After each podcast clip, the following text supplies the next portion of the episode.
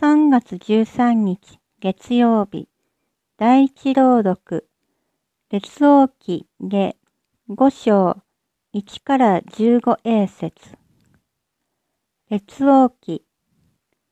その頃アラムの王の軍司令官ナーマンは主君に重んじられ気に入られていた。主がかつて彼を用いてアラムに勝利を与えられたからである。この人は勇士であったが、重い皮膚病を患っていた。アラム人がかつて部隊を編成して出動したとき、彼らはイスラエルの地から一人の少女を捕虜として連れてきて、ナーマンの妻の召使いにしていた。少女は女主人に言。ご主人様がサマリアの預言者のところにおいでになれば、その重い皮膚病を癒してもらえるでしょうに。ナーマンが主君のもとに行き、イスラエルの地から来た娘が、このようなことを言っています。と伝えると、アラムの王は言った。行くがよい。私もイスラエルの王に手紙を送ろう。こうしてナーマンは銀十キカル、金六千シェケル、着替えの服十着を携えて出かけた。彼はイスラエルの王に手紙を持って行った。そこにはこうしたためられていた。今、この手紙をお届けするとともに、家臣ナーマンを送り、あなたに託します。彼の重い皮膚病を癒してくださいますように。イスラエルの王はこの手紙を読むと衣を裂いていった。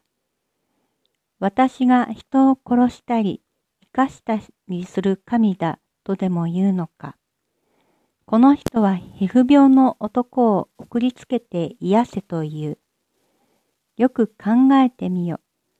彼は私に言いがかりをつけようとしているのだ。神の人エリシャは、イスラエルの王が衣を裂いたことを聞き、王のもとに人を使わしていった。なぜあなたは衣を裂いたりしたのですか？その男を私のところによこしてください。彼はイスラエルに預言者がいることを知るでしょう。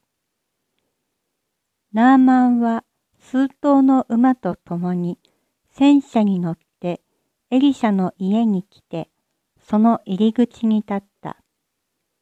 エリシャは使いの者をやってこう言わせた。ヨルダン川に行七度身を洗いなさい。そうすれば、あなたの体は元に戻り、清くなります。ナーマンは怒ってそこを去り、こう言った。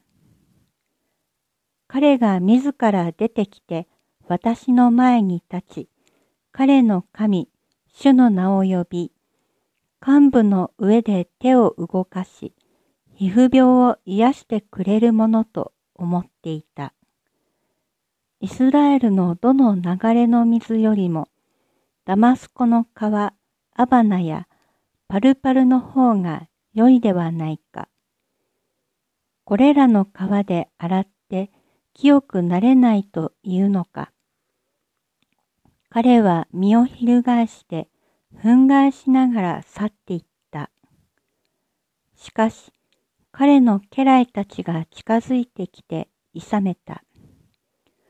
我が父よ、あの預言者が大変なことをあなたに命じたとしても、あなたはその通りなさったに違いありません。